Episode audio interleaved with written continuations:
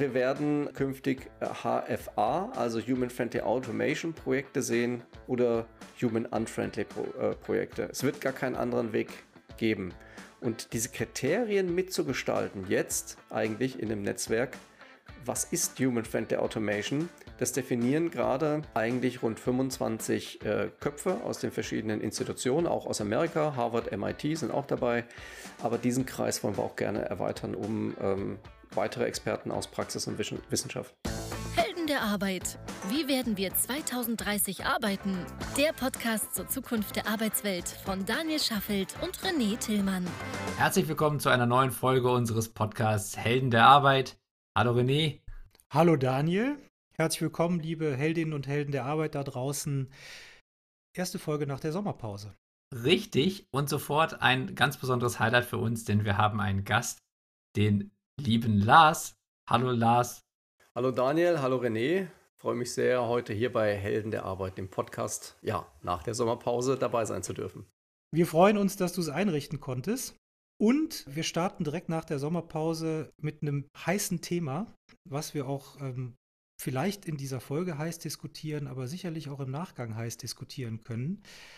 Spannendes Thema. Magst du dich mal vorstellen? Ja, ganz herzlichen Dank. Also, ihr habt ja den Namen schon gesagt, ne? Lars, äh, Lars Schattilow. Ich bin wohnhaft in Düsseldorf.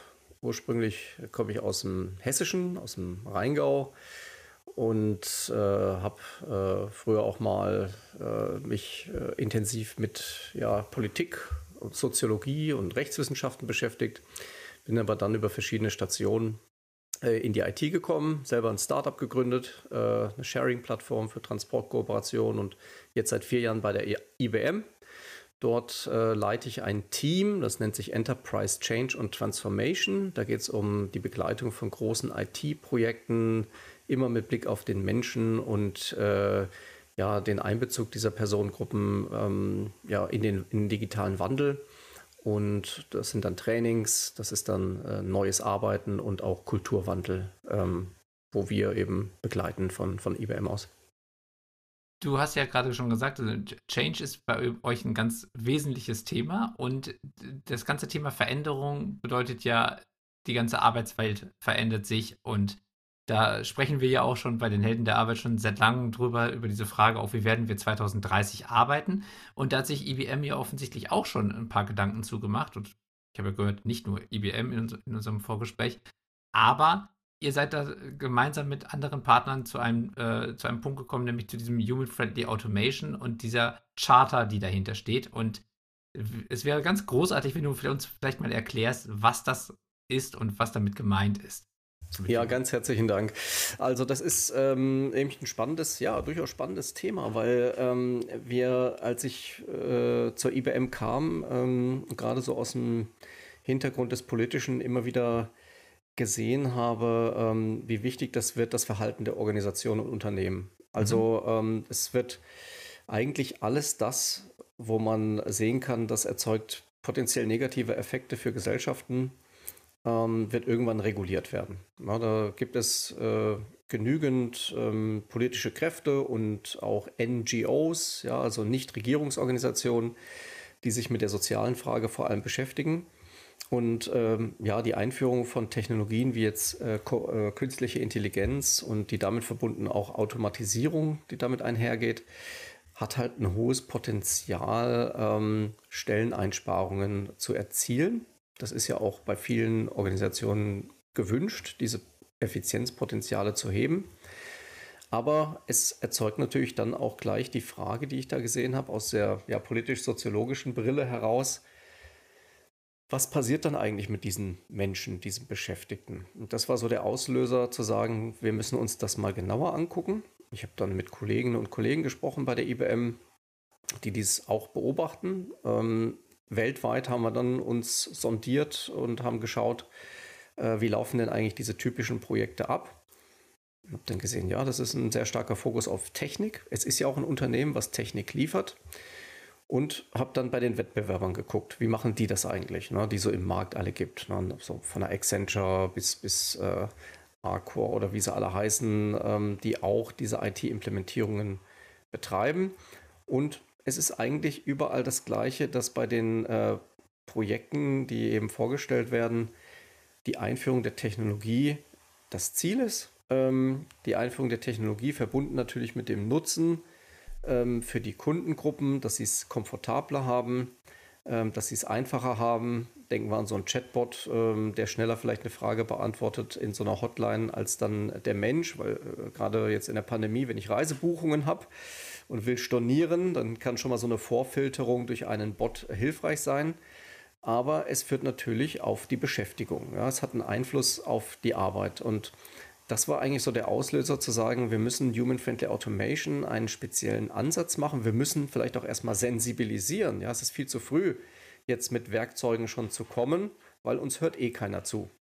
Und äh, das war eigentlich der Grund, weshalb ich gesagt habe, wir müssen so ein bisschen das machen, äh, wie der Alexander Osterwalder. Ich weiß nicht, wer den kennt. Der hat so ein Buch geschrieben, Business Model Canvas, ja, die äh, für Geschäftsmodellentwicklungen und okay, hat gesagt, das wir durchaus, ja das mache ich nicht alleine, sondern da beziehe ich, glaube ich, ich weiß gar nicht wie viele, Hunderttausende von Menschen weltweit mit ein, die mit ihm dieses Buch gemeinsam schreiben. Mhm.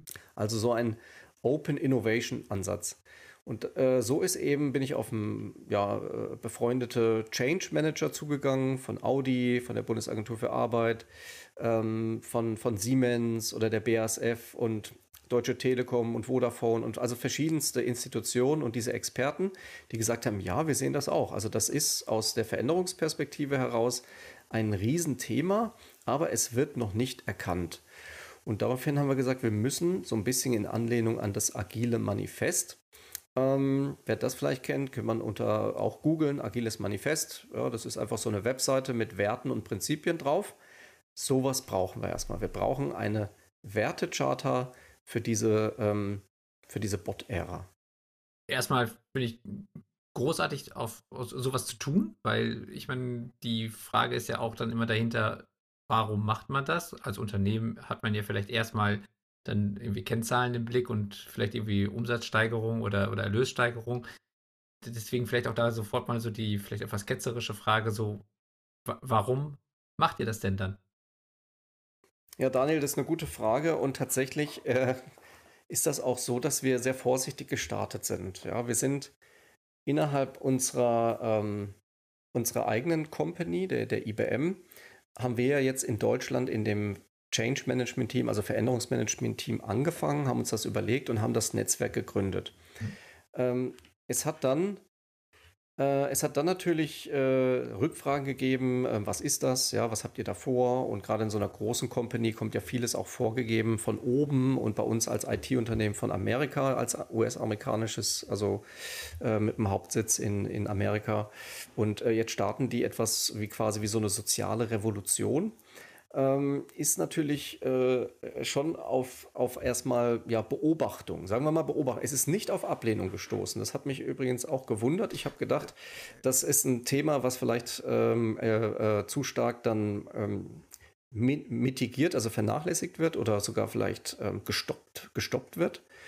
Und das war nicht der Fall. Ich glaube, René, du wolltest auch noch gerade äh, direkt. Ja, also mich, mich juckt es ehrlicherweise, weil ich, weil ich dieses ganzen, diesen ganzen Komplex total spannend finde. Also ich würde gerne mal so diese, diese gesamte Reise verstehen. Also zum einen äh, bist du mit deinem Team verantwortlich für eine ganze Reihe von Change Management-Prozessen in sicherlich sehr großen Organisationen.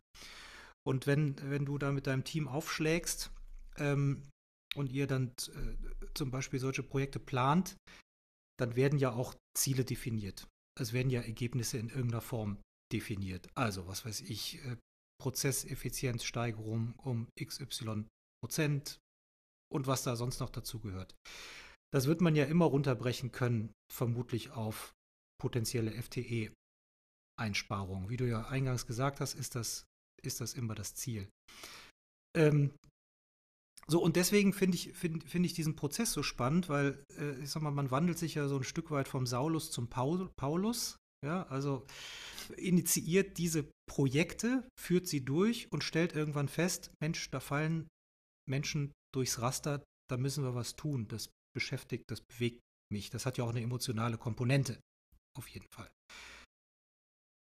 Wie trägt man sowas in so eine, Reakt äh, in so eine Organisation dann, genau wie du gesagt hast, es ist auf Beobachtung gestoßen, nicht sofort auf Ablehnung, was ja erstmal positiv ist. Und wie formiert sich das dann weiter? Und welches Ziel verfolgst du damit? Also vielleicht, äh, ja, guter Viel Punkt. auf einmal, sorry. nee, nee, aber guter und, gut, guter und eben auch spannender Punkt, weil ähm, äh, die Geschichte, die erzählt wird von der IT-Branche, ist meistens auch in den Trainings zu, zu KI und Automatisierung. Wir übernehmen, äh, wir nehmen die langweiligen, äh, repetitiven Tätigkeiten, also, also sich ständig wiederholenden Tätigkeiten, die übernimmt künftig die Maschine und der Mensch hat künftig äh, den, den Führungsjob. Ja, da ist es dann auf einmal ein Teamleiter. Das war, ist nicht mehr der klassische Sachbearbeiter, sondern in den Erklärvideos ist dann eben auf einmal die Teamleiterin oder der Teamleiter da. Mhm. Und das ist eigentlich der Anknüpfungspunkt gewesen, dass wir dieses Versprechen schon immer machen. KI und Automatisierung befreit den Beschäftigten von seiner also stupiden Tätigkeit mhm. und es bleibt eigentlich nur noch die höherwertigere, sinnstiftende Tätigkeit übrig, ähm, das ist ja auch was, was mal hier äh, der Zukunftsphilosoph Matthias Hork sagte, in den Ländern, wo KI und Automatisierung am meisten schon eingesetzt wird, sehen wir heute schon die meisten Yoga-Lehrer. Ja, also die Korrelation verstehe ich bis heute nicht, aber ähm, er, ich glaube, er meinte einfach, dass dort eben ähm, äh, äh, ja, die, die Beschäftigten von ihren langweiligen Tätigkeiten frei werden und eben sinnstiftende, ähm, spannende Aufgaben jeder nur noch hat. Mhm. Das ist eine Geschichte, die natürlich sehr verheißend ist, die eben auch so Hoffnung geben soll. Und ich aber dann geguckt habe, wer macht das? Wer ist für diese Qualifizierung, Weiterqualifizierung, die Identifikation, da sind wir ja bei euch im Themenfeld, also für diese spannenden Jobs und wo sind die denn eigentlich in der Organisation und wer nimmt sich zu Beginn eines Automatisierungsprojektes genau dieser Frage an, die die IT-Dienstleister, aber auch in den Unternehmen der Kundenseite ihren Beschäftigten versprechen. Ja, da ist so ein bisschen, ich habe manchmal in so Präsentationen so ein Bild drin mit so einer Wüste, wo so ein Strohballen vorbeifliegt. in der Regel niemand. Ja, das ist ähm, im, nach Bereichssilos aufgeteilt. Äh, ihr kennt das ja wahrscheinlich auch, dass Ausschreibungen für die Projekte aus der IT dann herauskommen. Im öffentlichen Sektor geht das dann direkt an den ITZ-Bund. Und man verhindert vielleicht sogar noch bestmöglich, dass viele mitsprechen. Ja, das ist aufwendig ja, durch die genug. Gestaltung der Ausschreibung. durch das die ist, Gestaltung. Das ist, ja, das ist ja auch eine Kunst an sich. Genau, genau.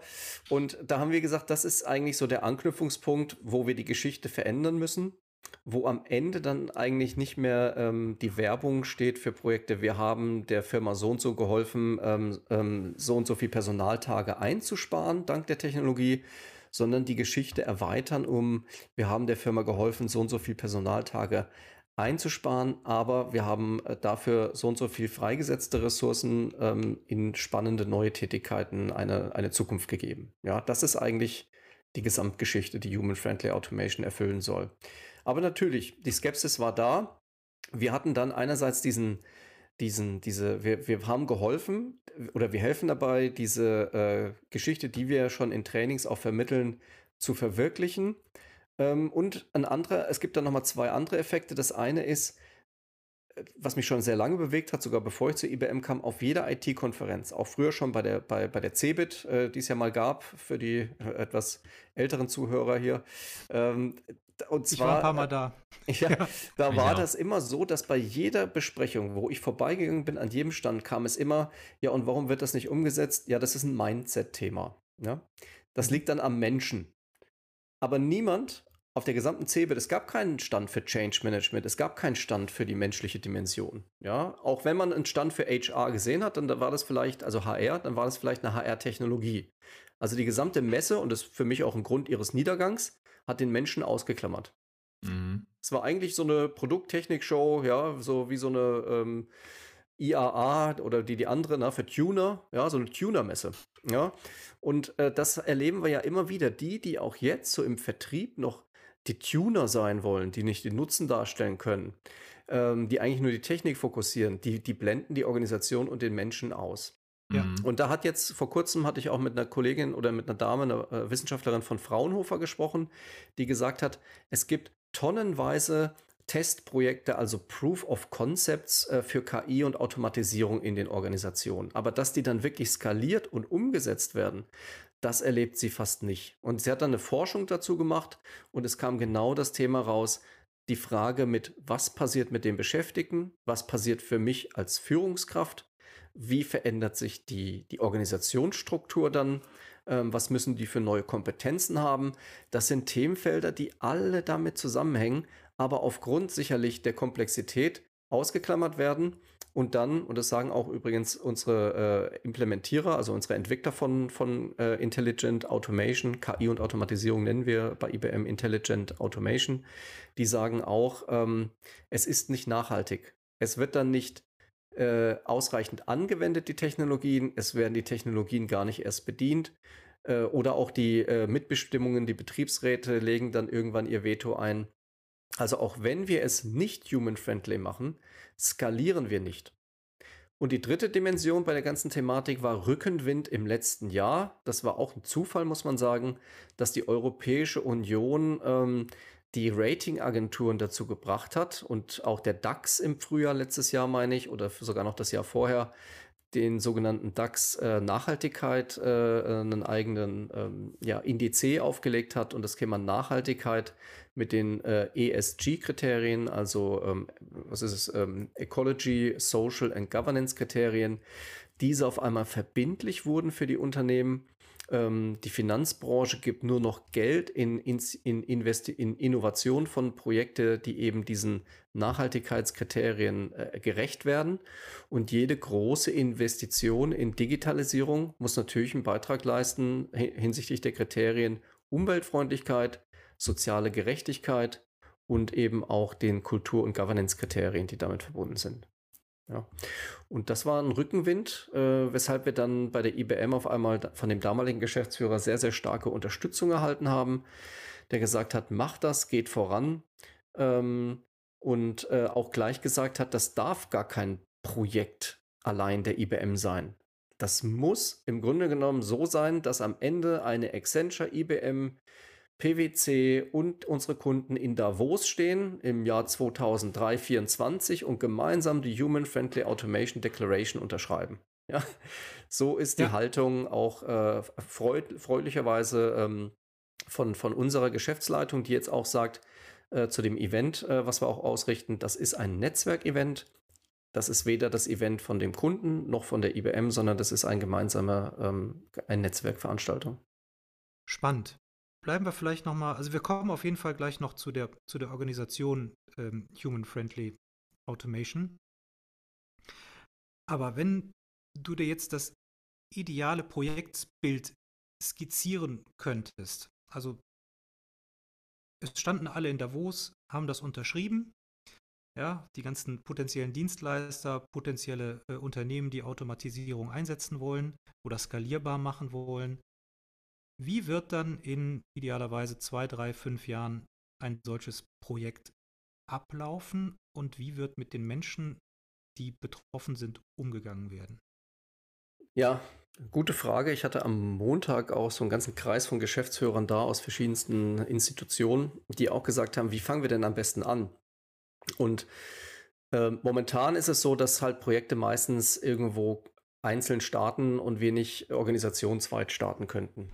Und das äh, im Grunde genommen müsste man sich anschauen, äh, das sogenannte eine Automatisierungsstrategie, in der man sich beschäftigt mit einem Art, ähm, ja, äh, den nächsten fünf Jahren und sich überlegt, wie wird sich unsere Geschäft, unser Geschäftsmodell im Rahmen der Technologien von KI und Automatisierung verändern.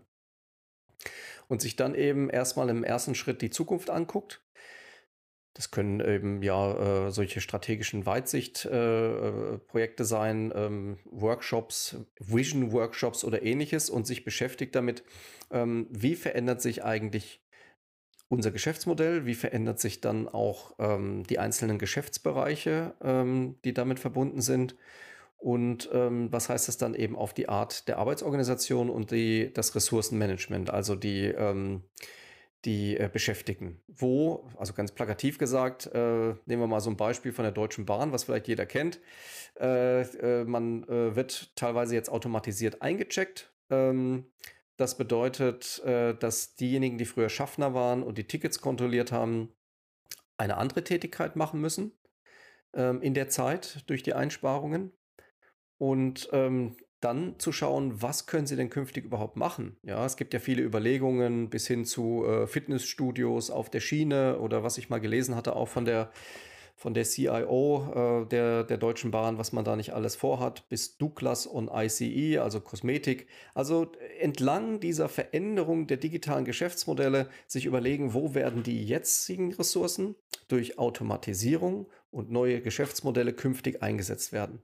Und dieses strategische Ressourcenmanagement so früh wie möglich eigentlich auf dieser strategischen Ebene mit Automatisierung zu kombiniert zu starten das, das wäre eigentlich ein sehr, sehr wichtiger Dialog und der kann initiiert werden durch die Human Friendly Automation Wertecharta, indem man sich nämlich mal auf oberster Ebene damit beschäftigt, mit den Inhalten, die wir in dieser Charta haben, ähm, in der eben genauso ein Prinzip beispielsweise drin ist, ähm, welche Geschichte erzählt eigentlich äh, der betroffene Beschäftigte, wenn er abends nach Hause geht, seinen Freunden oder Familienangehörigen. Und wenn man alleine mal diese Frage sich vornimmt, dann kommt man eigentlich auch sehr schnell darauf, dass wir KI- und Automation-Projekte nicht mehr losgelöst vom Rest der Organisation starten können, sondern das integriert interdisziplinär planen und angehen müssen.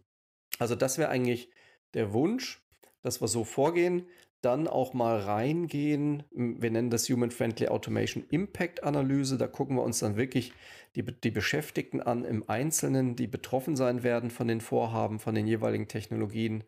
Ähm, ja, genau auch mit dem Punkt auf deren Identität. Also übernimmt beispielsweise ein Bot dann ähm, in so einem Service Center die Beantwortung der einfachen Fragestellungen und die komplexen bleiben dann bei dem Menschen liegen, dann ist der Grad der Automatisierung vielleicht nicht besonders hoch. Also es wird nicht seine Arbeitsschritte 100% übernommen, sondern nur 30 oder 40%.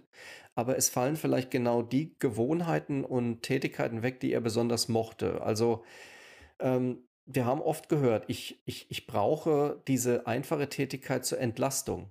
Ja, das ist vielleicht jemand, der in einer äh, stressigen Situation, privat, beruf, äh, beruflich ist und dann hat er, äh, genießt das, wenn er sehr einfache Fragen nur hat.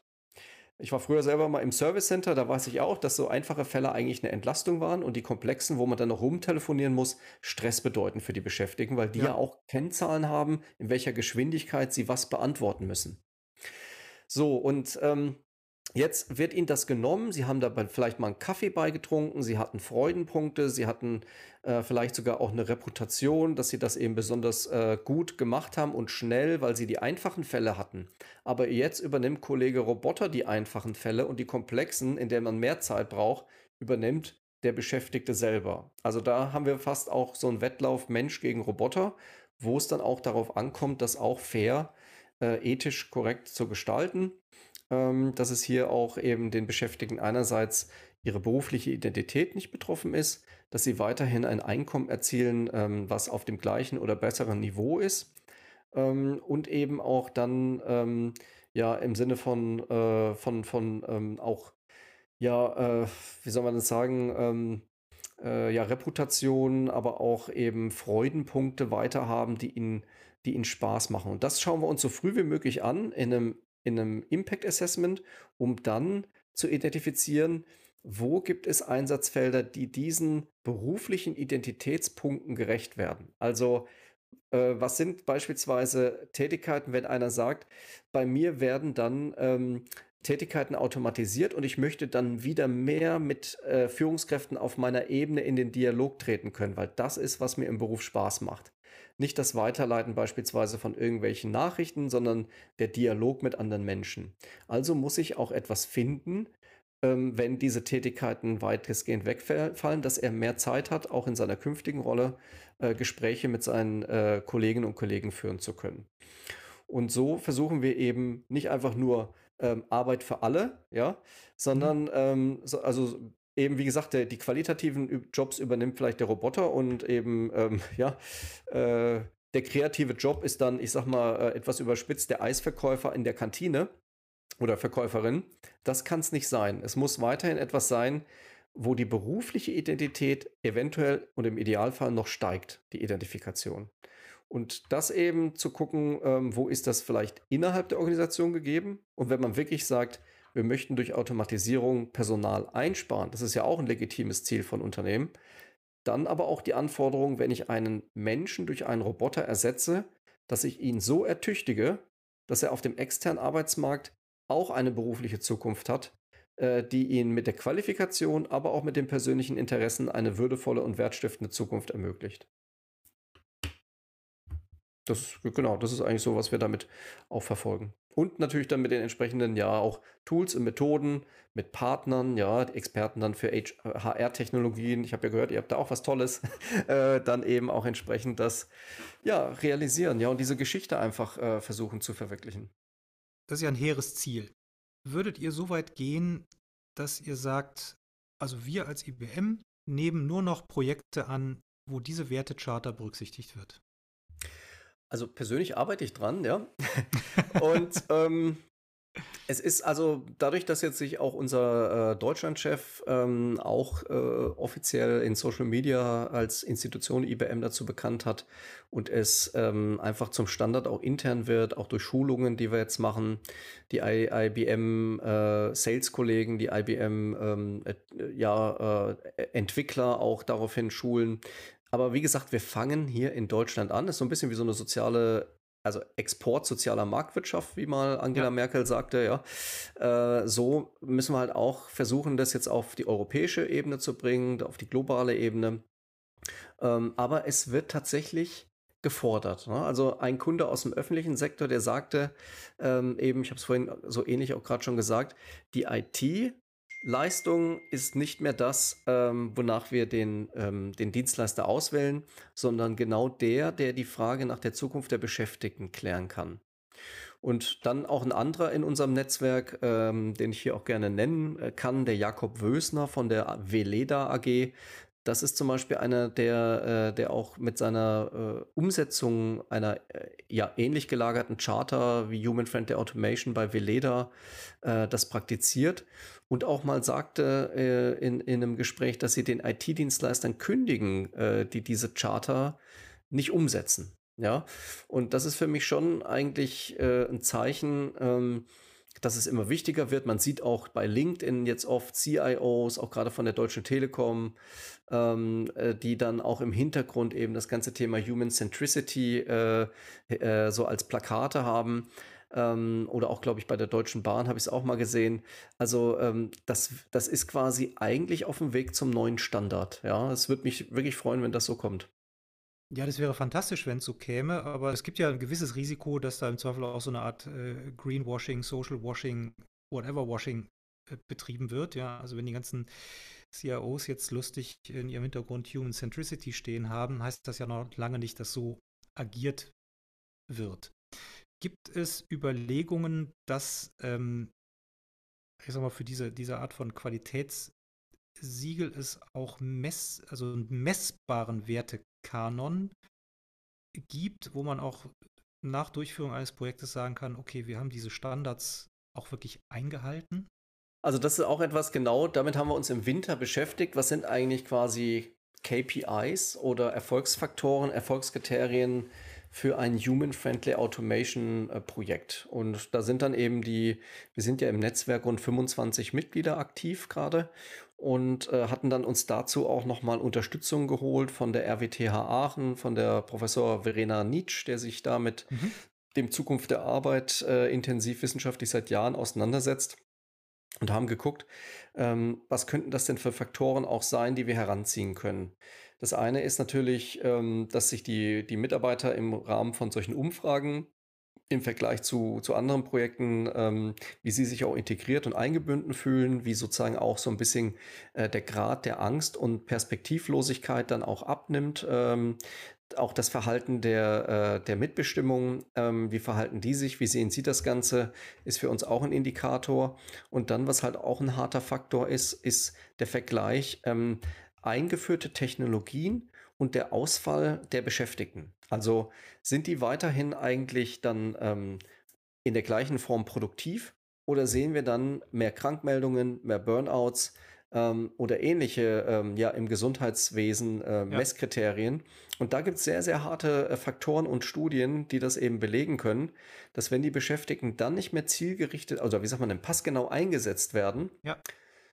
dann ja, dann, dann erleben wir das, dass es eigentlich, was wir ja so in Deutschland letztens äh, vor kurzem mit großen Augen ähm, alle wahrgenommen haben, dass ich weiß nicht genau, 50 bis 60 Prozent, muss nochmal nachschauen, innerlich gekündigt haben. Ja. Ja, und das ist alleine für dieses ganze Thema Erneuerung der Organisation, digitaler Wandel einer ganzen Nation äh, eine Katastrophe. Ja. Absolut. Vielleicht noch eine Frage zu, zu diesem ganzen Thema.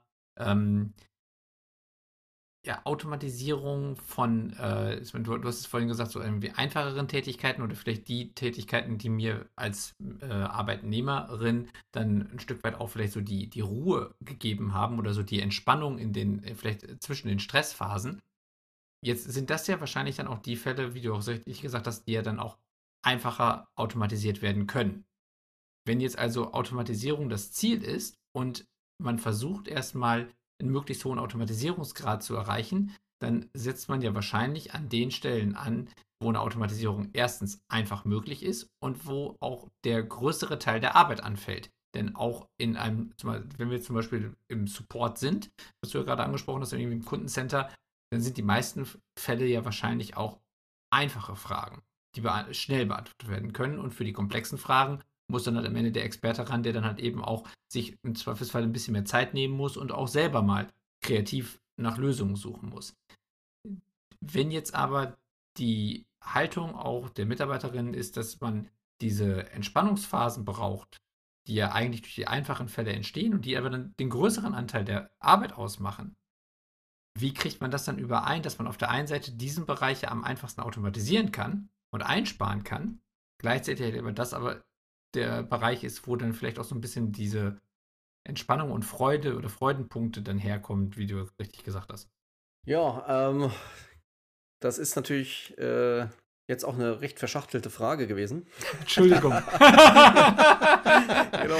Aber, aber wenn ich dich so richtig äh, verstanden habe, äh, ist äh, schon auch das Thema diese äh, mit Blick auf die Unterstützung dann, oder? Ähm, also wenn, wenn ich von der Maschine jetzt quasi diese äh, Freudenpunkte, diese einfachen Tätigkeiten, äh, die abgenommen habe, ähm, wie kriege ich dann eigentlich die Unterstützung auch von denjenigen, die betroffen sind? Ist das, kann man das so sagen? Ja, ähm, äh, Entschuldigung, ich wollte die Frage nicht so kompliziert machen. Ne? Also ähm, eigentlich äh, war, wollte ich, wollte ich fragen, wenn wir jetzt die einfache Arbeit wegrationalisieren oder wegautomatisieren, was bleibt dann noch, wenn die Kollegen oder die, die Mitarbeiterinnen dann sagen, das ist aber das, was mir eigentlich die größere Freude gemacht hat oder vielleicht auch den, den, äh, den die Entspannung gegeben hat, wenn dieser Teil jetzt trotzdem wegfällt, weil das ja am meisten Sinn macht, als erstes zu automatisieren? Ja, also das ist, Wie löst ja, man das, das dann? Tatsächliches Problem. Ähm, ganz wichtiger Punkt auch wieder mal, äh, weil die meisten Beschäftigten wollen ja tatsächlich, dass eigentlich ähm, äh, Tätigkeiten wegfallen, die sie stören. Ja, also sie mhm. denken sich, dass äh, deswegen freuen sich die meisten eigentlich auch, die davon hören. Guck mal, bei dir im Bereich wird jetzt äh, ein Projekt gestartet zur Automatisierung und du kannst jetzt quasi mal beschreiben, was du machst und dann halt auch beschreiben, was dich am meisten stört und nervt. Und das wird dann eben die Maschine künftig übernehmen. Und deswegen ist auch meistens eigentlich erstmal so ein großes Juhu. Ähm, da ist jemand, der hilft mir. Und äh, ja, weil man das, es gibt ja auch so Geschichten, ne, wo einer dann so äh, einen Job angenommen hat und hat dann erstmal selber seinen Roboter da programmiert und äh, ist dann morgens Kaffee trinken gegangen und sowas. Ja, das sind ja so äh, Geschichten, wo man dann glaubt, okay, das passiert jetzt auch bei mir. Ähm, da ist dann aber halt tatsächlich diese, äh, die, dieser, äh, dieser Wunsch da, äh, dass es, ja, und das ist halt einfach äh, Physik. Äh, jedes System ist bestrebt, den energieärmsten Zustand zu erreichen. Mhm. Und es ist die Haltung da, dass dann eben die, die einfachen Tätigkeiten, oder es ist nicht mal die einfachen, es sind die lästigen Tätigkeiten, die man sich erhofft, die wegfallen. Ja, und dann erst ähm, erst entlang so eines Projektes fällt dann den Betroffenen auf, ähm, ja, Moment mal, wenn die das hier wegnehmen, dann war das ja eigentlich eine Tätigkeit, äh, die zwar äh, lästig war, weil man es immer wieder machen musste, aber es war eigentlich dieses Entspannungsmoment. Und dann kommt hinzu, jetzt nehmen wir mal ein Beispiel, dass jemand Antworten schreibt an die Kunden. Der schreibt, keine Ahnung, 200 Mails pro Tag und ähm, schreibt diese Antworten selber. Äh, jetzt künftig macht der Roboter die Antworten Antwortvorschläge für die äh, E-Mails, die reinkommen. Und der Mitarbeiter muss eigentlich nur noch prüfen, ist das jetzt ethisch korrekt beispielsweise? Ähm, ja, ist, schreibt die Maschine die Person auch korrekt als Mann oder als Frau an? Sind keine diskriminierenden Begriffe enthalten und so weiter? Und diese Kontrollfunktion, und das ist übrigens bei, bei ganz vielen, die vorher diese repetitiven Tätigkeiten gemacht haben, die müssen viel mehr in der Lage sein, die Maschine zu kontrollieren. Und dass diese Kontrolle der Maschine auch für einfache Tätigkeiten ist kognitiv viel aufwendiger. Das kann man sich so vorstellen, wie wenn man ein selbstfahrendes oder ja, mit was aktuell zulässig ist, mit einem selbstfahrenden Auto. Und ähm, ich kann mich jetzt auch nicht zurücklehnen und der macht das oder das Fahrzeug macht das, sondern ich muss gucken, ähm, kommen wir jetzt in eine Baustelle rein, erkennt das Auto weiterhin eben die Straßenlinien, ja, die Kameras oder die Sensoren. Also ich muss dauernd in so einer Hab-8-Stellung sein, acht Stunden lang, komplett wach und prüfen, ob die Maschine das auch wirklich richtig alles macht. Ja? Und diese neue psychologische Anforderung erfordert auf einmal auch ähm, viel mehr ähm, ja, viel mehr, viel mehr Anspruch, geistigen Anspruch, sodass die Mitarbeiter auch sagen, Moment mal, es war für mich angenehmer, es selbst in der Hand zu haben, die Entscheidung zu treffen, die E-Mail selber zu schreiben. Ähm, das sind Fragestellungen, mit denen wir uns auch im Rahmen von dem Human Friendly Automation Projekt beschäftigen. Wie schaffen wir es dann, ähm, Entspannungsmomente, Kompensatoren, die Arbeit so neu zu organisieren, dass es nicht zu Burnouts kommt oder wie die Professorin von der Uni äh, RWTH, RWTH Aachen sagte, sogar ähm, ähm, Schlaganfälle zunehmen durch diese kontinuierliche Wachheitserfordernis. Und mit diesen Fragestellungen beschäftigen wir uns dann in, intensiv, dass halt auch ähm, einerseits geguckt wird, äh, natürlich, welche Tätigkeiten, äh, falls die Rolle ganz wegfällt, ähm, äh, wird die Person künftig einnehmen im Sinne von einem Reskilling und dann aber auch im Sinne von einem Upskilling ähm, durch Kollege-Roboter. Äh, wie schaffe ich es, äh, neue, bisher nicht bekannte An Stressfaktoren zu reduzieren? Ja, das sind mhm. eingehend schon auch Punkte, die wir beachten. Nicht ohne. Ja, und äh, vielleicht dahingehend auch nochmal der Punkt, ähm, diese große Überraschung ist eben, oder die Haltung, es wird sich ja die Arbeit verändern, aber niemand hat davon gesprochen, dass ich mich verändern muss. Ja. Und von daher erleben wir eben auch eine äh, sehr große Unterstützung, bis es zu dem Punkt kommt, ach, ihr wollt auch, dass ich mich verändere. Mhm. Ja das ist tatsächlich auch etwas, wo wir auch in vielen Folgen vorher schon darüber gesprochen haben, dass wir immer wieder uns auch darüber wundern, wie stark so dieses Verharrungsmoment von Menschen ist, äh, wenn es halt eben darum geht, eigene, ja, ich sag mal, Bequemlichkeiten zu überwinden. Denn du hast ja gerade so schön gesagt, so in der Physik möchte, möchte jedes, also jede, also jeder Zustand irgendwie, irgendwie den die Ruhe irgendwie erreichen oder ist man, man könnte ja sagen, am Ende heißt das, alles soll bequem sein. Ne? Und ja, das, ist der wir Vor natürlich auch. Ja, eben, das ist das, ist das, ist das, das Vorschub, die Vorschubkraft der Digitalisierung ist, äh, und das übrigens gar nicht von mir, sondern das ist aus dem Podcast von dem äh, lieben Herrn Lanz und Herrn Precht. Ja. Äh, Komfort ist ja. der Treiber der, ähm, der Automatisierung und der Digitalisierung. Ja, und also das ja. Das ist auch ein Trend, den wir in, in unserem ureigenen Segment, in unserer ureigenen Branche HR, Recruitment ganz dramatisch feststellen. Und zwar aber auch auf der Talentseite, insbesondere aktuell. Ja. Die aktive Suche nach einer neuen Stelle, nach einer Weiterentwicklung nimmt messbar ab. Das aktive Bewerben nimmt messbar ab. Das eher sich passive Zurücklehnen auf seine Fähigkeiten vertrauen und dieses entdeckt und angesprochen werden wollen, das ist ein, wie würde Matthias Hawk sagen, ein Megatrend. Ganz spannender Punkt, ja.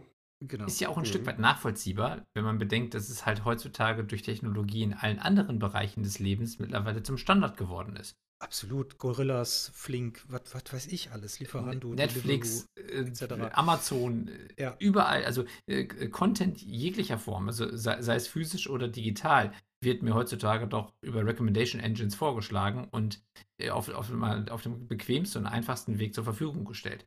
Heißt also, ich muss mich immer weniger anstrengen. Ne? Don't make me think. Also ich, ich kriege alles irgendwie auf dem Silbertablett präsentiert und muss am Ende einfach nur noch wählen und so eine Geisteshaltung, wenn ich die nur lang genug leben darf, weil sie möglich gemacht wird, überträgt sich ja auch auf die Bereiche des Lebens, wo das üblicherweise bislang noch nicht gelebt wurde.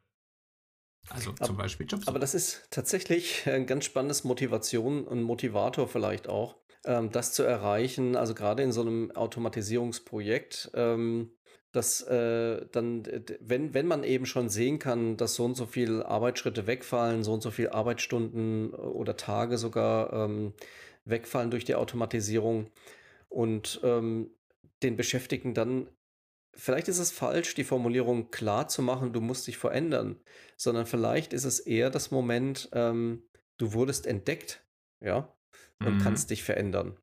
Also ja. äh, indem ich quasi irgendwie eine spannende Aussicht stelle, eine berufliche Aussicht, die wirklich auch spannend ist und Lust macht. Nat nat natürlich muss ich dazu auch äh, die Interessen dieser Person auch kennen, ja, die Stärken, die Interessen, ähm, weil das ist zum Beispiel auch eine der größten, ähm, wir waren ja gerade bei dem Thema Verharrungskräfte, dass viele jetzt, gerade jetzt im öffentlichen Sektor, wo der demografische Wandel einfach da ist, dass viele so ähm, Mitte 50 sind und sagen, ich bin hier noch zehn Jahre, ihr könnt hier so viel KI und Automatisierung machen, wie ihr wollt und, und Weiterqualifizierung anbieten. Ich sitze das hier ab. Mhm. Das ist, was wir immer wieder auch hören. Und da muss ich eben da muss, was auch immer es ist, ob das jetzt ein neues Einsatzfeld ist, ein neuer Job, ob das einfach nur vielleicht auch etwas im Sinne des Wissensmanagement ist, dass ich äh, eine entsprechende ja, Thought Leader ein, eines, eines wissenden Führers quasi kriege, der äh, äh, innerhalb der Belegschaft dann Wissen weitergibt im Rahmen von Seminaren oder Fachvorträgen oder sonst was. Also äh, im Grunde genommen ist es Wertschätzung, ja. Mhm. Also, dass ich quasi gezielt äh, durch eben berufliche Perspektiven, Anreize eine Wertschätzung erziele, dass die Person äh, aktiv diesen Wandel auch mit unterstützt.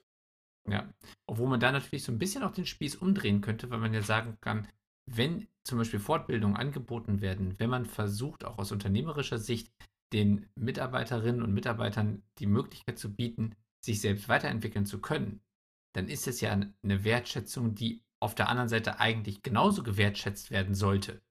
Wenn man dann die Geisteshaltung hat, dass man sagt, ich habe noch zehn Jahre und ihr könnt da so viel machen, wie ihr wollt, ne, die zehn Jahre kriege ich noch rum, dann ist das natürlich auch eine fehlende Wertschätzung dem Unternehmen gegenüber, weil eigentlich sollte das ja dann auf Augenhöhe stattfinden.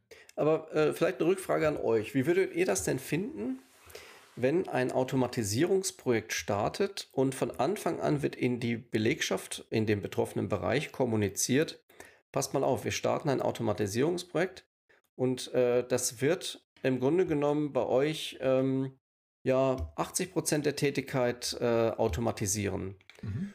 Und 80 wenn wir, wenn wir das bis schaffen, dass es 80 Prozent eurer Tätigkeit automatisiert wird, kriegt ihr in eurer künftigen Einsatzgebiete mindestens 20 Prozent für frei do whatever, whatever you like garantiert. Also der Return of Invest auch beim Mitarbeiter. Offene Türen. Ja. Also absolut, absolut offene Türen. Also ähm, wir, hatten, wir hatten ja das ein oder andere Vorgespräch und du weißt ja auch so ein bisschen, was wir machen, was uns antreibt und wo, wohin wir uns als Unternehmen entwickeln. Und da sagtest du ja auch, dass das auch durchaus ein Puzzleteil ist, was dieser, dieser, diesem Movement, was du oder ihr da gerade gründest, auch gut tun könnte. Aber genauso sehen wir das dann. Also genauso leben wir das dann auch. Und äh, tatsächlich leben wir es im Kleinen in unserer Organisation heute schon so. Bei uns, als wir das Unternehmen damals gegründet haben, war für uns klar, dass vom Gedanken her muss das ein Remote-Only-Ansatz sein. Also sprich, jeder Prozess muss automatisiert in irgendeiner Form funktionieren können. Und unser, unser Bestreben ist tatsächlich, sämtliche Prozesse so gut wie nur irgend möglich bei uns zu automatisieren. Also jeder, der bei uns anfängt, also angefangen hat und neu anfängt, das ist einer der ersten Sätze, die sie oder er mitbekommt und auch verinnerlicht. Und wir suchen auch ganz bewusst nach Persönlichkeiten, die bereit sind, ähm, die eher ein Gestaltungsgen haben, die ein, ein Veränderungs, äh, eine Veränderungsmotivation haben und auch eine Lösungsmotivation. So, von daher sind wir vielleicht da nicht so ein richtiges Beispiel, weil unsere, also weil unsere gesamte Organisation, so wie wir auch leben und arbeiten, Passiert zum Glück selten, aber es ist schon mal passiert, spuckt die Menschen aus, die damit nicht zurechtkommen. Ich sage das mal bewusst so hart. die kommen damit nicht zurecht. Wir haben mittlerweile ein ganz gutes Gespür dafür, wer in diese Kultur passt und wer nicht. Aber prinzipiell ist das doch ein, äh, ist das ein super Angang. Insbesondere auch deshalb, und da arbeiten wir ja auch hin mit unserem Talent Tree und den Dingen, die wir, die wir dir ja mal gezeigt haben. Insbesondere auch deshalb, weil wir jeden Menschen, mit dem wir auch persönlich zu tun haben und auch am liebsten alle da draußen dazu anhalten wollen, die Vielfalt und die Möglichkeiten, das hört sich jetzt so ein bisschen pathetisch an, aber es ist, das, wir sind missionsgetrieben, das hast du ja auch mitbekommen, äh, da draußen wirklich erkennen und für sich nutzen zu können. Denn jeder hat Fähigkeiten, und wenn du zum Beispiel so ein Projekt beschreibst, wie du sagst, naja, also ich mache jetzt mal, ich muss jetzt mal hier so einen Fragebogen ausfüllen und überlegen, was sind eigentlich Tätigkeiten, die ich heute gemacht habe und welche haben mich genervt und welche fand ich ganz gut, dann kann das ja auch implizit die Chance haben, dass ich entdecke, Mensch, da sind ja auch noch andere Themen, die ich besonders gut fand und die ich vielleicht nutzen kann für eine Weiterentwicklung, die ich heute noch gar nicht so auf dem Radar hatte.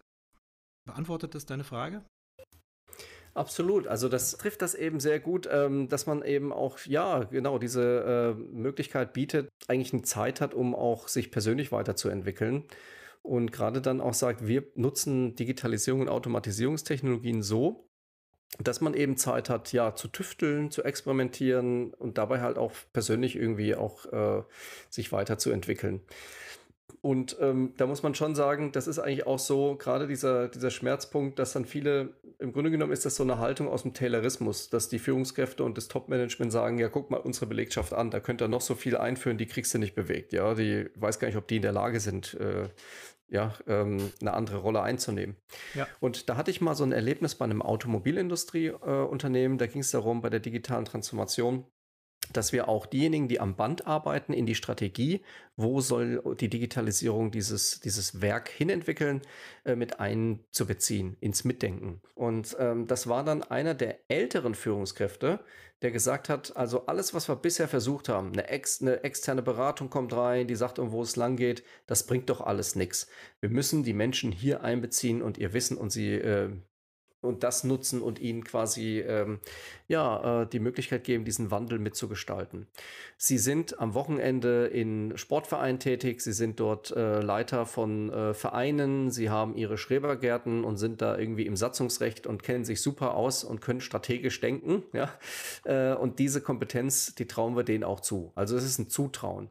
Und ich glaube, diese Haltung brauchen wir von oben für die Automatisierung. Deswegen Super. auch diese HFA-Wertecharter. Eines unserer Prinzipien ist beispielsweise, die lernende Organisation ist wichtiger als die automatisierende. Mhm. Das bedeutet nicht, dass automatisierende nicht wichtig ist. Aber es bedeutet, dass wir das Thema Lernen im Zeitalter der Automatisierung in das Mittelpunkt der, der Unternehmung rücken müssen. Und wie gesagt, das ist nur eine, äh, diese Wertecharta ist auch nur eine Gesprächsgrundlage. Ja, das heißt nicht, dass ich eins zu eins die Werte so umsetze. Das wird jede Organisation für sich anders machen. Aber es ist quasi der Startpunkt für einen Dialog auf verschiedenen Ebenen. Die Wertecharta, kann man die irgendwo einsehen? Schon. Genau, die ist einfach einsehbar unter humanfriendlyautomation.com. Ja, da kann Ein ich Wort? mir die ein Wort zusammengeschrieben, ja. humanfriendlyautomation.com. Kommt bei uns auch in die Show Notes. Ja, sehr gerne. Und äh, da ist die, äh, ja, ist eine total einfache Seite, also bewusst nicht äh, investiert groß, sondern angelehnt ans agile Manifest. Also wer die Seite kennt, ich glaube, die hat noch nicht mal die äh, DSGVO-Konformität, ja. ähm, also das haben wir zumindestens. Äh, aber an sich, äh, dort kann man, äh, da kann man einfach sich mal die Werte angucken und die Prinzipien dazu und ganz einfach in seiner Organisation einen Dialog dazu mal entfachen. So, jetzt versuchst du das ja gerade oder versucht ihr das ja gerade so zu einer Bewegung zu formen. Jetzt erstmal aus so einem kleinen Nukleus heraus soll das ja äh, am liebsten eine global umspannende Bewegung werden. Auf nach Davos. Auf nach Davos, ja genau. Welche Protagonisten wünscht ihr euch, dass sie da Mitglied werden oder dieses, diese Bewegung mit unterstützen? Ad 1 und Ad 2. Wen braucht ihr vielleicht auch von der Projektseite her? Also welche Puzzlesteine würden einer konkreten Projektumsetzung Human-Friendly Automation noch gut tun, die ja, die vielleicht auch eine IBM nicht selber machen kann oder selber machen will? Oder gibt es da irgendwas? Ja, ähm, der Daniel Schaffelt und René Tillmann natürlich und High Jobs, ja. Okay, danke. Das ist danke, natürlich. Danke. Das natürlich, nein, also äh, Menschen, die natürlich da irgendwie auch den Sinn da drin erkennen, ja, wie jetzt bei euch. Ähm, und einerseits das, äh, ja, ähm, ich sage immer, es bringt nichts, wenn wir einfach nur Wärmestuben haben, in denen dann Großkopferte, wie man im Bayerischen so schön sagt, mit drin sitzen. Ja. Ähm, die brauchen wir auch, ja, weil die haben die Aufmerksamkeit im medialen Raum. Aber wir brauchen natürlich auch einfach aktive. Also Leute, die sagen, ähm, ich habe mir das jetzt mal angehört, ich habe diese Wertecharter gesehen, vielleicht tausche ich mich mit dem einen oder der anderen mal aus aus dem Netzwerk und mache dazu bei mir mal in der Organisation ein, ein, ein, was weiß ich, was es da immer gibt, Brownback Lunch, äh, äh, Info-Session und eröffne mal den Dialog zum Thema, wie auch immer das heißt, Human Friendly Automation, der Mensch in der Automation-Ära oder ja. wie auch immer. Mhm. Und ähm, das ist einerseits so von dem Netzwerk her natürlich äh, Unterstützung von der Medienseite her. Ähm, das muss auch gar nicht nur positiv sein, ja. Das kann ja auch einfach ein kontroverser Dialog ähm, sein, ja, äh, der darüber entfacht wird. Und ähm, wir haben starke Unterstützung erfreulicherweise von der Mitbestimmung. Auch bei uns im Netzwerk ist auch vom DGB jemand aus dem Bundesvorstand mit drin. Ähm, wir freuen uns auch, dass es jetzt äh, in, im Bereich des der Bundesministerium für Arbeit und Soziales äh, Eingang findet, das ganze Thema ähm, und halt auch vor allem dann in diesen ja politischen ja, zwischen Politik und Wirtschaft ähm, einfach darüber auch Bekanntheit und einen Dialog entfacht. Und auch vor kurzem hatten wir Führungskräfte da im Executive MBA, den der Dr. Hans-Joachim Gerks, der auch bei uns im Netzwerk ist, ähm, äh, Dozent am TUM. Ähm, und da waren über 40 Führungskräfte, die alle aus verschiedensten Unternehmen kamen und keiner hat gesagt, was ist denn das für ein Blödsinn? Oder das gibt es doch schon längst, sondern alle haben gesagt, total relevant. Ähm, es wird eine massive Skalierung dieser Technologien kommen und wir müssen es jetzt, und es, Sie sehen es auch als eine einmalige Chance, ähm, dass wir es jetzt die menschliche Dimension mitgestalten und nicht nachher machen, wie das zum Beispiel ja Industrie 3.0 zu 4.0 oder 2.0 zu 3.0 in Detroit oder sowas war, ja, oder mhm, jedes ja. Mal ja, äh, ja. Mensch ausgeblendet, Technik im Fokus, große Technik, Bewunderung und ja, was ist mit Beschäftigen? Okay, gut, ja, dann äh, äh, Arbeitslosigkeit oder ähnliches. Ne? Ja. Und also und da kommen wir gerade zu dem Punkt, wen brauchen wir noch so von der Projektseite? Also ich glaube auch gerade die, die das Thema Arbeitsmärkte ähm, kennen, interne Jobmärkte, externe Jobmärkte, ähm, da sind wir natürlich auch wieder bei euch, ja. Aber es ist, es ist einfach ein, ein Puzzleteil, ähm, weil äh, ich kann natürlich noch so viel da äh, identifizieren und unterstützen, aber ich brauche konkrete Perspektiven, sonst sagen die Beschäftigten auch, das ist unglaubwürdig, ja. ja. Ich muss gucken, wo ist für mich ähm, quasi die Einsatzmöglichkeit äh, in der Organisation die passende.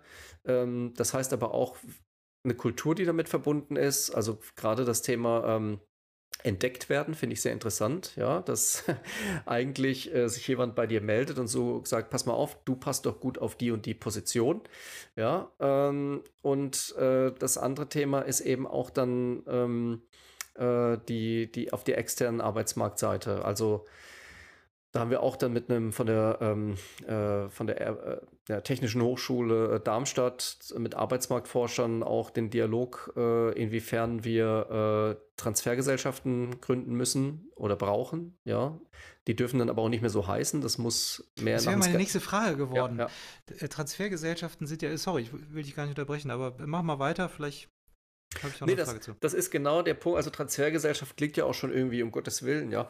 ja. Ähm, sondern das muss irgendwie moderner werden. Das muss eigentlich zu einem Normalzustand äh, werden, dann, äh, was heißt muss, also wenn die KI und Automatisierung so zentral kommt, äh, dass dann eigentlich auch eine Dynamik, wie wir es jetzt in der Pandemie gesehen hatten, ähm, zwischen einem IKEA und einem McDonalds war, die sich die Arbeitskräfte ähm, ohne große Aufwände geteilt haben.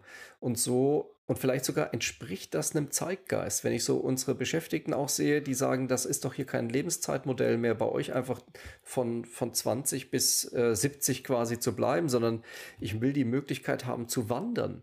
Und ja. äh, diese Wanderung innerhalb oder außerhalb von Branchen äh, vielleicht auch professionell zu machen, ja äh, und gut zu machen und aus, aus einem schmutzigen ähm, Image herauszuholen.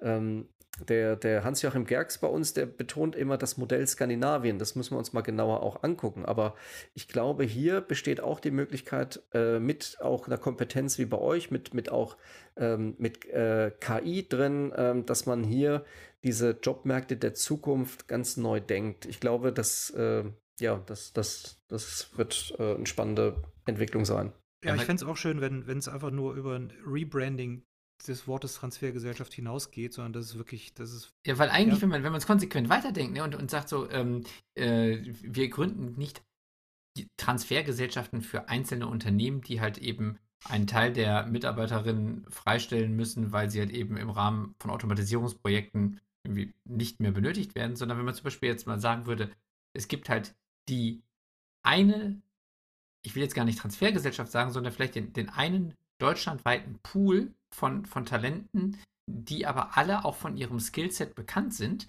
und die in die äh, in die eingespeist werden kann, in die aber von Anfang an auch schon bei der Planung von Automatisierungsprojekten dann auch, auch daraus bedient werden kann, sodass halt eben alle Unternehmen gemeinschaftlich so die, die, die, die Workforce, die zur Verfügung steht, bestmöglich nutzen können und auch zusammen weiterentwickeln können, dann wäre das vielleicht so der nächste Schritt, nicht mehr von Transfergesellschaften zu sprechen, sondern tatsächlich dann vielleicht irgendwie wirklich von so einem, einer Art ja, Talentpool. Ja, ich fand auch, fand auch, den Begriff Wanderung fand ich auch so schön, den du, den du da nanntest. Ja, der Wunsch ist, ich lebe es eben, der Wunsch zu wandern das ist ja nicht umsonst bei den Handwerkern, ja. Mhm. Diese Wanderjahre. Ja, mhm. die Wanderjahre sind ja ganz wichtig und die sind ja meistens irgendwie so ab der Pubertät bis vielleicht irgendwie so Mitte 30er Jahre.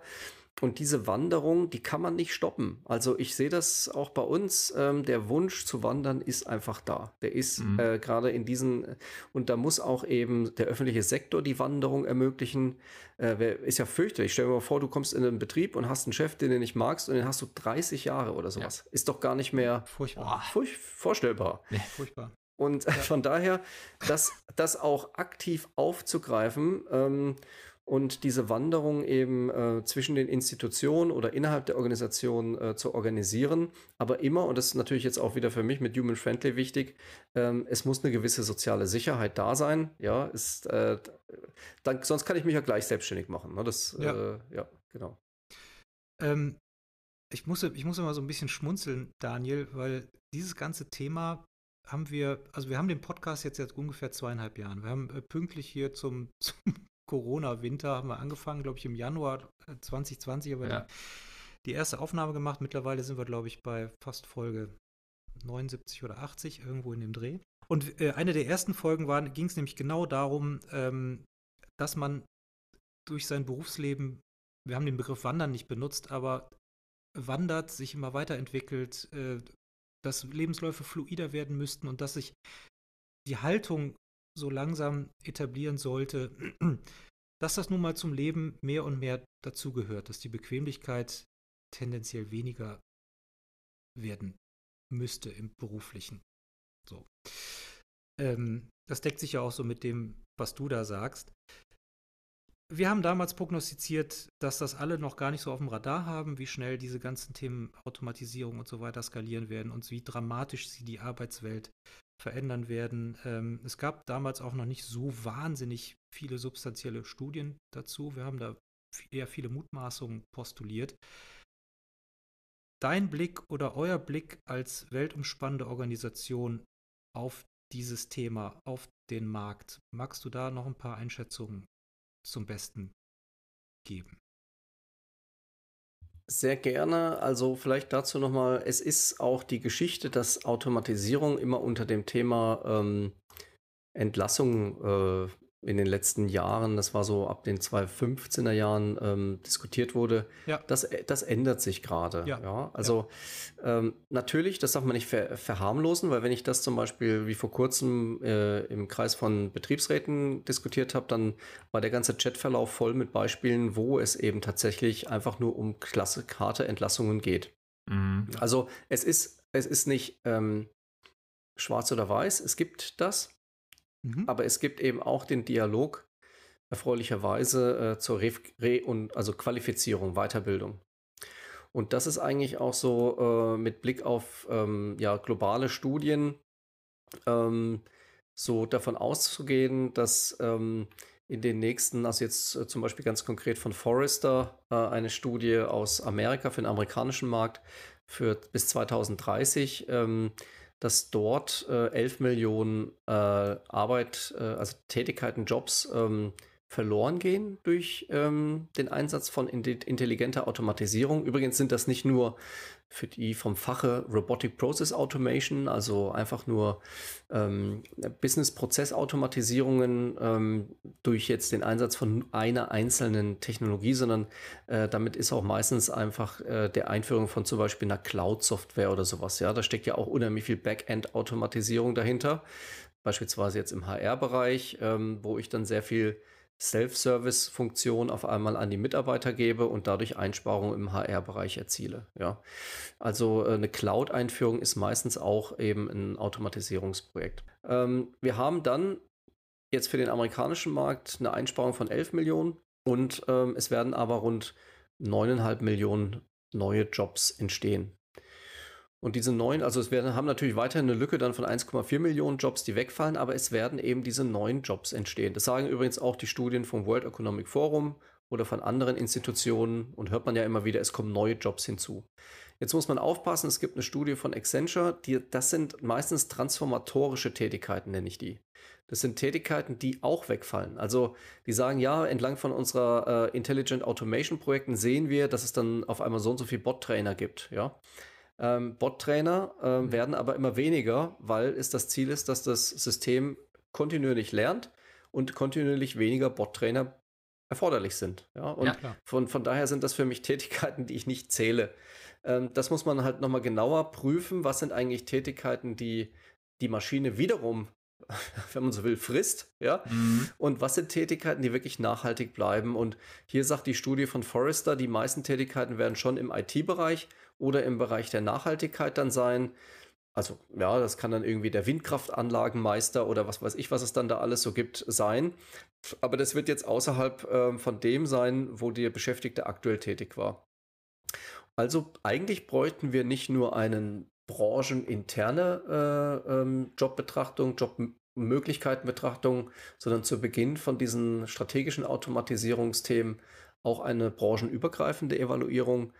Ähm, Partner, Partnering ist das eigentlich. Ja, wir reden mhm. alle von Ökosystemen, aber wir reden eigentlich immer nur von Ökosystemen auf der technologischen Ebene. Mhm. Wir reden mhm. noch nicht von Ökosystemen auf dem Arbeitnehmer- und Arbeitgebermarkt. Ja. Mhm. Das ist eigentlich sehr interessant auch. Ja. Ja, und ich glaube, das wird am Ende halt auch nur mit Technologie unterstützt werden können, denn am Ende spricht man dann von einer globalen Betrachtung aller ja, Fähigkeiten, die sich weiterentwickeln müssen. Denn wenn du jetzt zum Beispiel sagst, dass da 11 Millionen Jobs wegfallen, aber 9,5 Millionen neu entstehen, die aber ja zum Teil ganz andere Tätigkeiten beinhalten, dann ist ja nicht, nicht ohne weiteres möglich, die 11 Millionen Menschen, die halt eben weggefallen sind, in diese 9,5 Millionen anderen Jobs zu schieben. Das heißt also, dort muss ja eine Fortbildung stattfinden und die muss ja auch skill individualisiert stattfinden. Es muss ja irgendwo ein Persönlichkeitsprofil be betrachtet werden und berücksichtigt werden. Gleichzeitig aber auch eben die Frage, wenn man jetzt zum Beispiel vielleicht schon absehen kann, dass sich auch dieser Job noch weiterentwickeln wird oder verändern wird, dass man da dann auch schon sofort die möglichen weiteren Entwicklungsschritte mit berücksichtigt, wenn möglich. Aber das ist natürlich ein sehr komplexes Thema und da werden wir wahrscheinlich auch ohne Technologie nicht wirklich weiterkommen.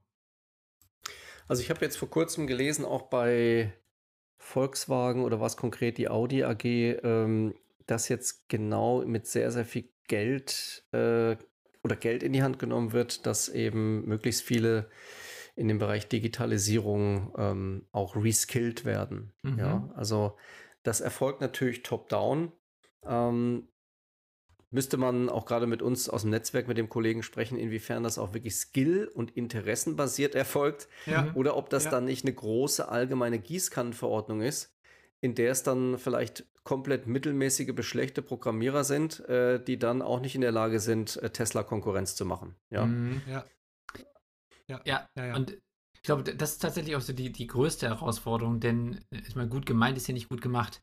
Und, äh, da, da muss man am Ende ja dann trotzdem sehen, dass man individuelle Lösungen findet. Und das bedeutet ja auch jede Menge Aufwand, denn wenn ich halt eben jede Menge einzelne Menschen quasi betrachten muss und für jeden eine möglichst gute, möglichst individuelle Lösung finden muss, dann ist das halt eben eine Menge Arbeit. So.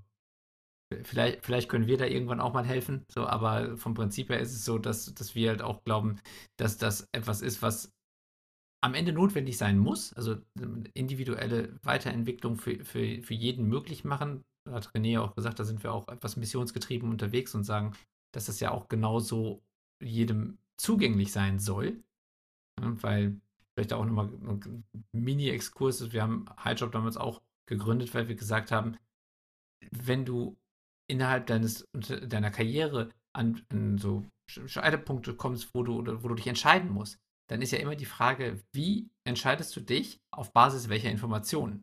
Und in der Regel ist das dann dein persönliches Netzwerk. Das sind dann Leute, die du kennst, die du fragen kannst. Und wenn du Glück hast, kannst du gute Leute fragen. Wenn du Pech hast, vielleicht auch nicht. Und am Ende hat das ja massive Auswirkungen auf die Qualität deiner Entscheidung. Also auch wie naja, weit. Hat, und das, der Punkt ist immer, jeden, den du fragst, hat natürlich einen individuellen Blick auf das Segment, das sie oder er ganz gut kennt. Total. Oder ja. Äh, mit natürlich ähm, subjektiv gefärbten Wahrnehmungen aus der historischen Erfahrung heraus in die Zukunft interpoliert. Wenn überhaupt. So, das heißt noch lange nicht, dass diese Menschen wirklich in der Lage sind, ähm, entweder länderspezifische oder vielleicht auch äh, kontinentspezifische oder globale Arbeitsmarktentwicklung auch nur ansatzweise äh, auf, das auf das jeweilige Individuum runterzubrechen. Das halte ich für gewagt. Das wird aber meiner Meinung nach, äh, im, wir sehen es ja jetzt schon, ja. Jetzt haben erstmal im Niedriglohnsektor fehlen überall fehlts Personal. Ja. Mhm. Ich sehe die Entwicklung schon im, im äh, genauso auch in der äh, ja, höher qualifizierten äh, Arbeitnehmerschaft genau das gleiche Trend, ähm, dass äh, dieses äh, Themenfeld, ich will das machen, was eben mir auch Spaß macht, Purpose, ja, mhm. wird ja überall auch mhm. gepredigt bis hin eben die ganzen Diskussionen. Gerade aktuell läuft ja die große Studie in den USA mit 70 Unternehmen zum Thema Vier-Tage-Woche. Ja. Ähm, ja. es gibt äh, da also extremen Drang nach Leben, sagen, sagen wir es mal so, nach Leben mhm. und Freiheit. Ja? ja? das ist ein gesellschaftlicher Drang, natürlich jetzt bei uns vor allem im, in den Ra im Raum, ähm, in, jetzt in diesen Emerging Markets äh, weniger, deswegen sind die auch so stark im Kommen. Ähm, aber dieses aber wenn ich auch hierzulande weiterhin eben ähm, unternehmerisch tätig sein will, wenn ich eben äh, auch für Tätigkeiten, die vielleicht jetzt nicht äh, der, der Yoga-Lehrer sind, äh, ist, ähm, es spannende Tätigkeiten schaffen will, dann, dann muss ich ähm, natürlich für diejenigen, die jetzt beispielsweise bei Automatisierung betroffen sind, nicht nur den, die, das neue Einsatzfeld finden, sondern ich muss auch die Arbeit so gestalten dort, dass sie eben dieser Identitätsstiftung gerecht wird. Und ich glaube, diesen Paradigmenwechsel im Kopf, also den, den, diesen Schalter, äh, das, das kommt aber, glaube ich, wirklich äh, massiv gerade an, auch in den HR-Bereichen, ähm, dass es da nicht damit getan ist, äh, mehr ähm, einfach halt den Job nur zu finden, der vielleicht äh, äh passt und die Qualifizierungsmaßnahme vorzunehmen, sondern eben auch genau auf diese ja, vielleicht sozialen, menschlichen Bedürfnisse ähm, stärker einzugehen. Ähm, das ist auch nochmal so eine Ergänzung, ähm, sicherlich dann auch. Ähm, ich, in unserem Vorgespräch, wo ihr uns auch oder mir, äh, ihr mir nochmal die Technologie gezeigt habt, hatte ich ja auch nochmal so einen Punkt, ne? so, so einen Ergänzungspunkt, ähm, wo ich diese menschliche Dimension, glaube ich, auch äh, ja, sehr wichtig finde, dass man sowas mhm. auch berücksichtigt. Absolut. Ja ein mega spannendes Thema. Also ich finde es auch erstmal ganz großartig, dass ähm, IBM und also auch immer so, so, viele andere auch namhafte Unternehmen sich jetzt schon zu so einem Thema so bekannt haben und Human Friendly Automation als, als Charter formuliert haben, sich dazu committen. Und deswegen wäre vielleicht auch meine Frage so, so eigentlich ein klassisches äh, Vorstellungsgespräch-Frage, so in, in, in fünf Jahren ne, wo, wo, nicht, wo würdest du dich sehen, sondern wo, wo hoffst du, würdest du die, die Charter sehen oder, oder das ganze Thema Human Friendly Automation? Ja, also klingt so ein bisschen an zu dem, was ich vorhin schon sagte, dass es eigentlich so ein neuer Standard wird. Und ähm, wir eben auch gerade durch Unterstützung, wir werden auch noch von dem Institut für sozialwissenschaftliche Forschung ins, äh, unterstützt, das eben ähm, hier, äh, nennt sich Human Work Lab, äh, ein Forschungsprojekt äh, dazu macht. und das dann eigentlich auch in die Köpfe der nächsten Generation reinsickert, ja, durch Forschung, durch Lehre. Äh, es sind, wir identifizieren auch so viele Tätigkeits- oder, oder Forschungsfelder gerade, wie zum Beispiel das mit der Gesundheits, äh, betrieblichen Gesundheitsmanagement, äh, wenn ich etwas ständig kontrollieren muss, wo es Forschungsbedarfe gibt, jede Menge Forschungsbedarfe. Ja, auch das Thema äh, Neugestaltung der Arbeitsmärkte, ja, ist sicherlich bei euch ja auch ein Kernthema, aber auch ständig euch Forschungsthemen begegnen. Also es einerseits dort äh, in der Wissenschaft ankommt, und dann natürlich, äh, ich, ich bin kein Freund von Regulierung. Ich setze immer auf die Selbstkräfte des Marktes. Ja? Ähm, Klar ist Regulierung dort erforderlich, wo wir keine starken Mitbestimmungen haben. Das haben wir zum Glück in Deutschland. Deswegen sehen wir auch die großen Personaleinsparungsprojekte gerade Nearshore und Offshore, also nicht hierzulande. Und da können wir wirklich froh sein, dass wir eigentlich diese soziale äh, Mitbestimmung so stark in Deutschland derzeit haben. Ähm, wir werden künftig, wie beim Holz, wir werden FSC-zertifiziertes Holz haben, was den Regenwald idealerweise nicht schädigt. Natürlich gibt es ja auch schwarze Schafe. Aber ja. wir werden eben künftig HFA, also Human Friendly Automation Projekte sehen oder Human Unfriendly Pro äh, Projekte. Es wird gar keinen anderen Weg geben. Und diese Kriterien mitzugestalten, jetzt eigentlich in dem Netzwerk, was ist Human Friendly Automation, das definieren gerade eigentlich rund 25 äh, Köpfe aus den verschiedenen Institutionen, auch aus Amerika, Harvard, MIT sind auch dabei. Aber diesen Kreis wollen wir auch gerne erweitern, um ähm, weitere Experten aus Praxis und Wissenschaft. Super. Fantastisch. Vielen Dank. Lieber Lars, vielen herzlichen Dank. Ja, ich danke euch. Also, und ich freue mich eben da auch weiter mitzudenken. Ähm, vielleicht auch hier die Zuhörer, ne? wir hatten ja, wir haben ja so ein bisschen den Spagat zwischen Düsseldorf und Köln stemmen müssen. Das haben wir, glaube ich, auch gut geschafft. Hat keiner gemerkt. Hat, hat auch gar nicht, gemerkt. Hat, hat auch gar nicht wehgetan. hat keiner gemerkt. Das Schöne ja. ist ja, äh, du Düsseldorf, ich Köln und Daniel genau in der Mitte. In Dormagen, ja. Also Daniel hat die Brücke gebaut. Daniel ja. ist die Brücke. Ja. Dormagen. Deswegen hat es auch schon so einen komischen Namen, ja. Ja, ja, ja. Das ist der Magen, genau, zwischen den Beinen und es fragt sich nur, wo der Kopf sitzt, ne? So. Ja, ja. ja. Sehr schön. Ja, ganz herzlichen Dank. Ja, vielen Dank. Also wir, wir, wir, freuen uns auch in, in Zukunft noch äh, viel über die Human Friendly Automation Charter zu hören und, und werden. Nee, nicht äh, nur hören, wir werden die selber mitgestalten. Genau. So genau, aus. Das, das wollte ich gerade nämlich auch noch sagen. Also, denn äh, wir, wir, freuen uns auch an der Stelle, uns, uns auch da stärker mit einbringen zu wollen und zu können. Und deswegen erstmal vielen Dank, dass du da dieses Thema auch nochmal so äh, ja, für, für uns präsentiert hast und nochmal erklärt hast. Und ja, dann freuen wir uns auf ein, ein baldiges Wiedersehen, würde ich sagen. Ebenso freue ich mich auch und ganz herzlichen Dank nochmal in die Runde. Falls ihr, liebe Heldinnen und Helden der Arbeit, dazu Fragen habt, Anmerkungen habt, wenn ihr auch Ideen habt, was da äh, zu, äh, bei euch vielleicht im Unternehmen human-friendlier gemacht werden kann, wenn schon Automation ein Thema ist, dann freuen wir uns natürlich wahnsinnig über euer Feedback, sowohl über unsere Website heldenderarbeit.me oder auch über LinkedIn oder über die Kanäle, über die ihr uns sonst immer erreicht. Wir freuen uns über das Feedback und diskutieren das dann auch gerne nochmal, vielleicht im Nachgang mit dem Lars. Alles Gute. Vielen Macht's Dank. gut. Ciao, ciao. Ciao. Das war eine weitere Episode der Helden der Arbeit von Daniel Schaffelt und René Tillmann. Das hat dir gefallen? Dann abonniere uns jetzt, um keine Folge zu verpassen. Weitere Infos findest du auf www.heldenderarbeit.me. Ach ja, eine Bewertung wäre ein Träumchen.